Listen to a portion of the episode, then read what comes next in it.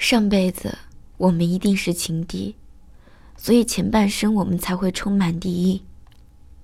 高中以前，我们的话语里到处充满着火药味儿，经常会因为一些事情争执的面红耳赤，然后躲在角落里默默流泪。我以为我们会一直这样下去，可是，一封信改变了我们的轨迹。你开始试着了解我，尊重我。我们开始了朋友一样的相处模式。你无条件的支持我学自己所爱的专业，你省吃俭用的给我买各种东西。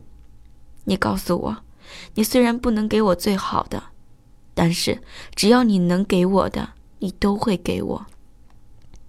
一晃眼，你已步入中年，发丝里也开始有了银白。而我从高中到现在。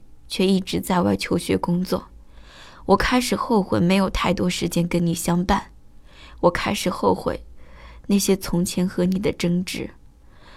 我从来没有对你说过我爱你，但是这一次，我想对你说，妈妈，我爱你。如果有来生，我想化作一座房子，用我的身躯为你遮风挡雨。